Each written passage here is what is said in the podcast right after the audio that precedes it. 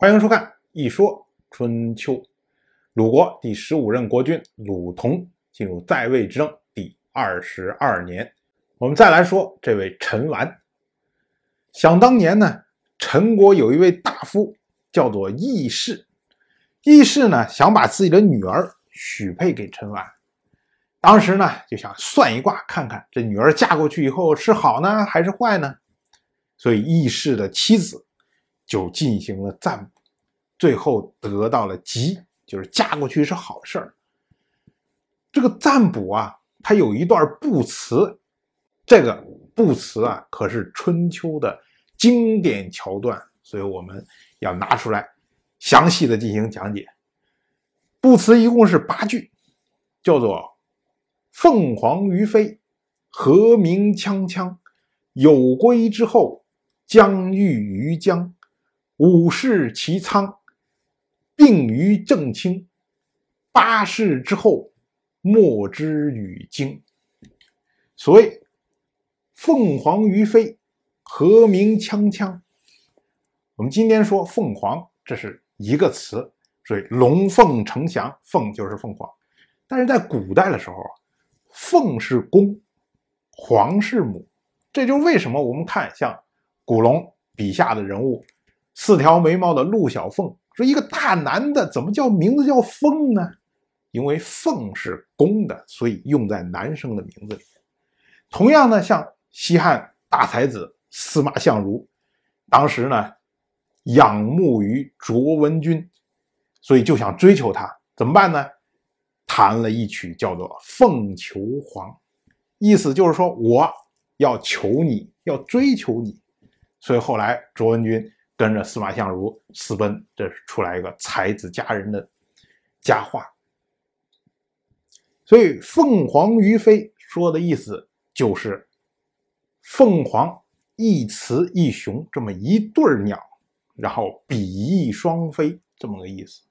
和鸣锵锵呢，就是据说呀，凤凰鸣叫的声音是锵锵作响，所以呢，一对鸟它相生相和。然后发出来的声音锵锵作响，这么个意思。像我们现在有电视台凤凰卫视有一期节目，窦文涛主持的，叫《锵锵三人行》，这个呢就是点出在这句话里，也就是电视台叫凤凰，那么谈话节目叫锵锵，这就是凤凰发出来的声音，这么个意思。所以这句话呢，“凤凰于飞，和鸣锵锵”，说的是。这位义士的女儿嫁给陈完之后，夫妻相和的意思。所以呢，就是说，为什么说他是吉？就是说，你首先嫁过去，这就是吉，两个夫妻关系不错，能够很好的生活。后面呢，有归之后，将遇于江。陈国陈完是陈，但是他是姓归的。所以有归之后，其实指的就是陈完以及陈完的后代，也就是陈完和义氏的女儿，哎，他们的后代。姜遇于姜，这个姜呢是齐国的姓氏，齐姜齐这么一个姜。姜遇于姜呢，就是说他们的后代都会在齐国继续的繁衍生息，这么个意思。这个其实就是应了我们现在说的，陈完因为陈国发生了内乱，把太子陈玉寇给干掉了，所以波及到了他，然后他不得不流亡到了齐国，而在齐国生根发芽，这么着发育下去。所以呢，这一句实际上应的是这个事情。而武士齐昌病于正卿，也就是说，从陈完到了齐国之后。经过了五代的时间，然后整个陈完的家族开始兴盛起来，地位呢能够和正卿同级。什么叫正卿呢？正卿就是诸卿之长。我们要注意啊，春秋时代讲究的是天子、诸侯、大夫、士，在大夫这个行列里面呢，又分成卿大夫和普通的大夫，所以卿大夫呢也可以叫上大夫，这都是一套词儿。可是，在卿里面呢，又分出来了正卿和普通的卿。一般呢，所谓正卿，实际上就是执掌国政的卿大夫，这么个级别。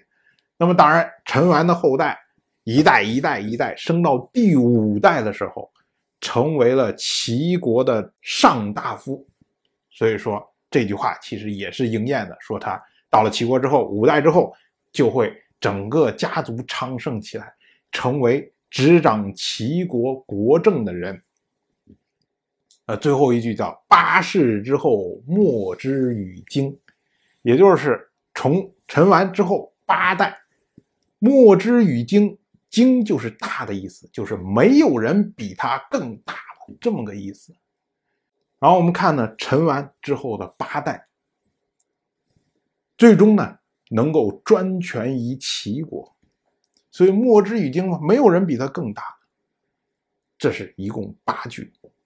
可是这个八句啊，其实没有把陈完的后代的事情说清楚，因为陈完八世之后，在专权了齐国几代之后，终于有机会把齐小白的后代给驱逐出齐国，由他们来继承了齐国诸侯的地位，这就是我们常说的田齐。田齐，他是因为陈氏。被封到了田地，后来称为田氏，然后由田氏代齐，成了战国时代的齐国。换句话说呢，也就是战国时代的齐国的始祖就是这位陈完。说可能有人要说了，说这可能吗？这个啊，陈完还没结婚的时候，就有人占卜出来说夫妻相合。哎，这个可能还好说，因为一看，哎，陈完这个人比较贤德。正常情况下也不会没事打老婆，所以这夫妻关系可能很好，这很一眼能看得出来。那怎么能知道陈完就会流落到齐国去呢？怎么知道他五代之后就可以成为齐国的卿大夫呢？怎么能知道他八代之后就能专权齐国呢？为什么没有说陈完的后代后来替换了齐国的国君，后来称王呢？没有人说这个呢。所以有人说说这东西啊。肯定是假的。我们说啊，真的假的，其实谁也不知道，因为在历史整个的过程中啊，被后世所确认灵验的，就会被保留下来。也就是说，有可能陈完当时卜了很多的卦，但是就这一卦是灵验的，那么灵验的这一卦就会被保留下来，这是选择性的保留。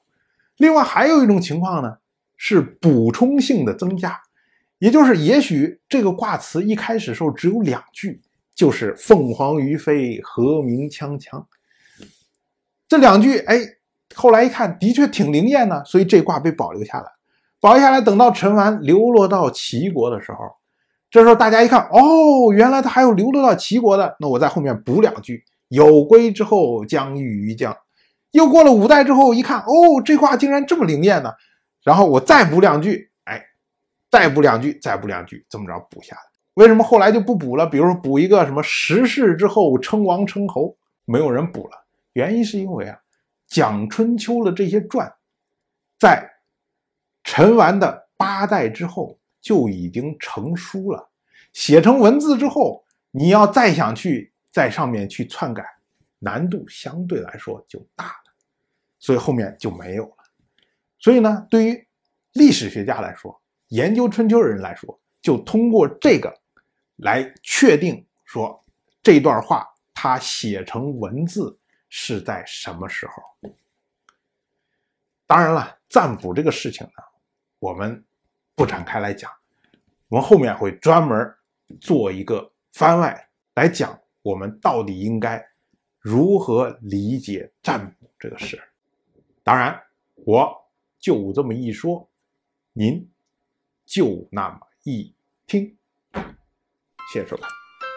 如果您对《一说春秋》这个节目感兴趣的话，请在微信中搜索公众号“一说春秋”，关注我。您不仅能得到《一说春秋》文字版的推送，还可以直接和我互动交流。我在那里等待您的真知灼见。